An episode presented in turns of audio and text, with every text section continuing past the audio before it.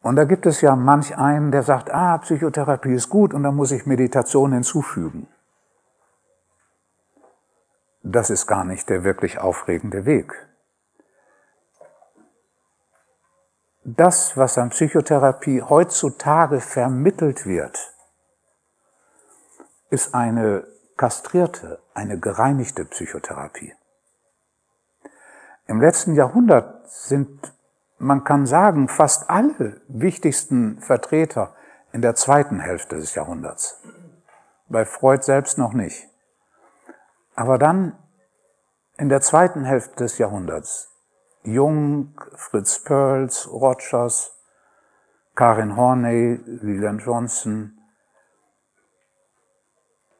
sind auf dem Weg gewesen, ihre Psychotherapie so zu entwickeln, dass sie zur Erleuchtung führt. Fritz Perls hat in seiner Autobiografie rückschauend geschrieben, ich wollte eine Methode entwickeln, die dem Menschen Selbstrealisation ermöglicht, das, was die Buddhisten als Satori, als Nirvana, als Erleuchtung, als sonst was bezeichnen.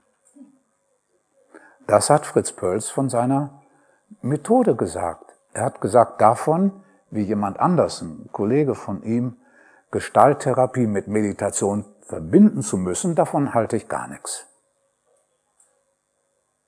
Karin Horney war auf der Suche nach dem wahren Selbst und hat in den letzten Lebensjahren immer vehementer die These vertreten, dieses wahre Selbst, zu dem man findet, wenn man diese sollte und dieses falsche Selbst abblättern lässt, dieses wahre Selbst ist identisch mit dem Ziel aller spirituellen Wege, mit dem Ziel der Entdeckung der wahren, tieferen, unendlichen Natur. Das waren die Psychotherapeuten, die das gefordert haben.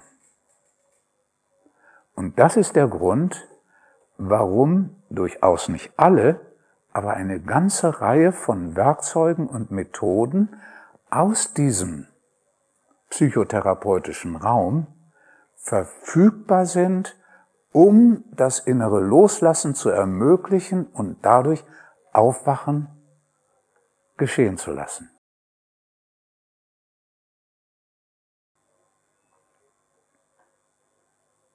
Und diese Orientierung mit dem Vertikalen und der Horizontalen gibt einen sehr guten Kompass, wie man sich da zu bewegen hat. Natürlich ist die Bewegung in die Vertikale das Ausschlaggebende. Aber wenn man da oben in der Horizontalen, nämlich in dem Kampf mit der Vergangenheit oder mit den Ängsten vor der Zukunft, so gebunden ist, innerlich, ja, dann kann man verstehen, dass es dann schwerer fällt, sich ganz auf diese vertikale Bewegung, auf die Gegenwärtigkeit einzulassen. Und umgekehrt, wenn man sich dann auf der horizontalen auseinandersetzt mit Lebensthemen, mit der Angst vor dem Tod, dann merkt man, wie sehr da die Bewegung im Augenblick, im Hier und Jetzt